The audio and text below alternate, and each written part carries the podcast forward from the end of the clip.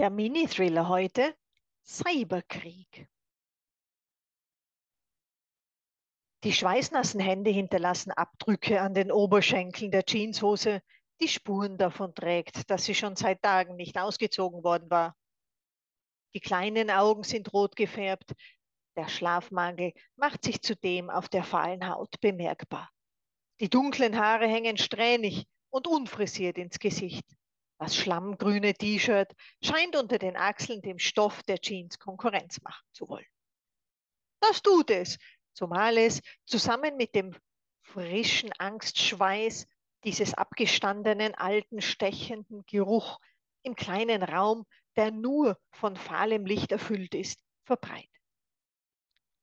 Dass die wenigen moderigen Vintage-Möbelstücke doch ausgemacht werden, liegt an der jahrzehntealten Glühbirne, die durch ein Kabel mit rissiger Ummantelung von der Decke in der Mitte des Raumes hängt.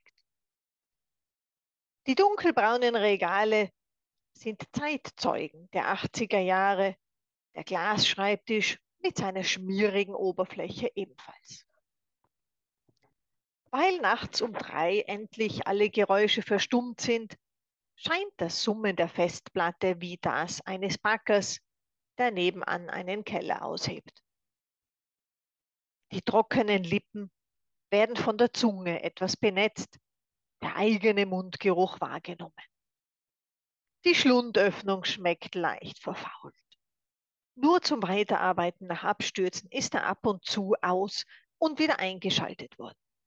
Die Arbeit brachte Kohle, viel Asche bald wäre ausgesorgt. Wie aus dem Nichts wird die Stimmung von einem Quietschen, das fast in den Ohren schmerzt, durchschnitten. Das Hochschrecken vom Arbeitsplatz führt zu einer kleinen Überschwemmung auf demselben. Zum Glück läuft das Red Bull nur neben der Tastatur vorbei, sonst wäre es zu einer Katastrophe gekommen. Der Herzschlag wird schneller, die Augen weiten sich. Was passiert hier? Ein Ratschlag nach der Übernahme des Jobs huschte durch die Gehirnwindungen. Sei auf der Hut! Nicht mal, als im Kopf die Verarbeitung fertig ist, die zu dem Ergebnis kommt, dass es ein altes Auto mit kaputten Reifen ist, das zu der Aufregung führt, beruhigt sich der Blutdruck. Dieser läuft seit Monaten auf Hochtouren, teils durch den Kampf mit dem Gewissen, teils durch künstliches Hochhalten koffeinhaltiger Getränke sowie in letzter Zeit ein bisschen Kokain. Irgendwoher muss ja die Energie kommen. Ansonsten ist so etwas schwer durchzustehen. Wieder ein Geräusch, erneut ein Hochschreck. Es kommt aus den Lautsprechern der Festplatte. Was zum Teufel ist das? Ein Chatfenster öffnet sich. Wie ist das möglich? Die Firewall ist doch dicht wie Fort Knox. Erstmal wird nur auf den Bildschirm gestarrt. Dort ist in weiteren zwei Sekunden, die in der Wahrnehmung genauso zwei Stunden sein hätten können, die folgende Nachricht zu lesen. Jetzt haben wir dich. Wer um alles in der Welt ist wir?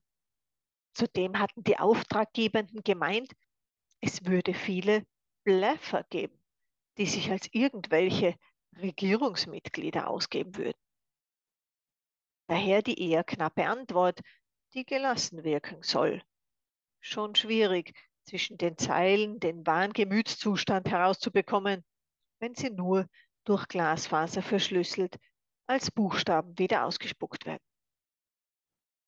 Wir sind ein Team des Geheimdienstes, das auf Leute wie ihr spezialisiert sind. Aha, Wieso? Darf ich denn nachts nicht arbeiten? Autsch, Fehler. So grenzt am anderen Ende der Leitung ein, wo jemand ist oder auch nicht. Mach dir keine Sorgen darüber, zu viel zu verraten. Wir haben ohnehin alle Informationen. Es ist nun 3.03 Uhr in deiner stinkigen Bude. Was wollt ihr? Wir erpressen nicht, wenn du das meinst. Übergangslos wird der Raum hell erleuchtet. Wie ein UFO, das landet, wird alles in gleißendes Licht getaucht. Auf diese Art sind in den Winkeln die alten Spinnennetze sichtbar. Der nackte Betonboden trägt Spuren vom letzten Regentag, an dem der unasphaltierte Vorplatz aufgeweicht war. Kurze Ablenkung. Durch die Quelle der Erleuchtung geblendete Sehorgane nehmen ein rückwärts einparkendes Auto vor dem Kellerfenster wahr. Nein, das meine ich nicht. Schließlich bin ich nicht erpressbar. Oh das meinen alle deiner Sorte. Es stellt sich hier nur die Frage, warum ihr dann überhaupt solche Aufträge annehmt. Ein Wunderpunkt.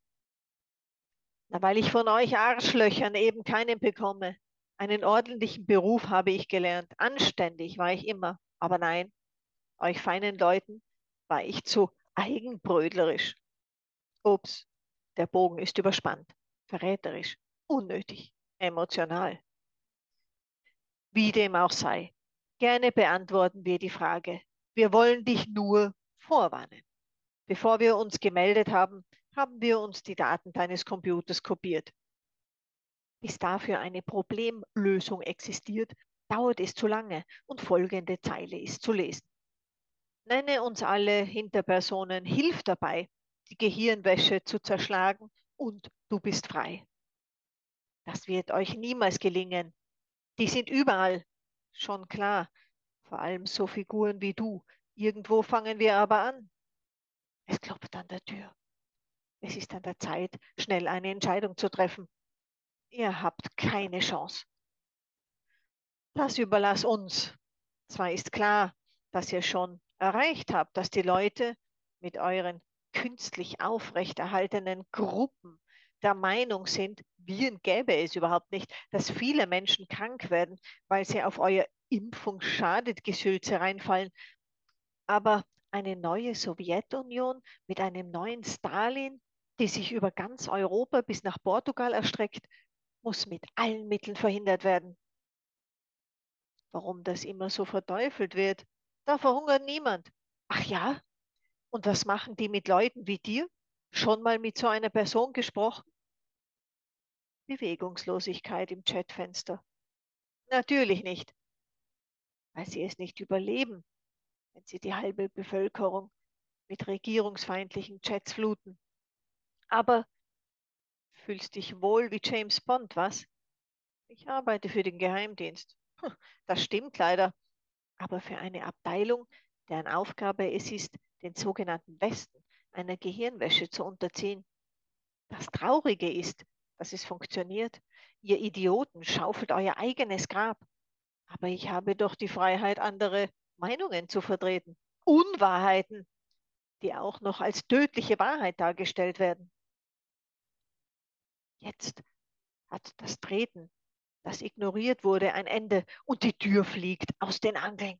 Ein kurzes, kaum vernehmbares Plopp, Plopp kommt durch den gehackten Lautsprecher und das menschliche Instrument einer machtbesessenen Politik fällt leblos zu Boden. Die Kontaktperson aus dem Internet flucht und rauft sich die Haare. Wieder eine potenzielle Verbindung ausgeschaltet.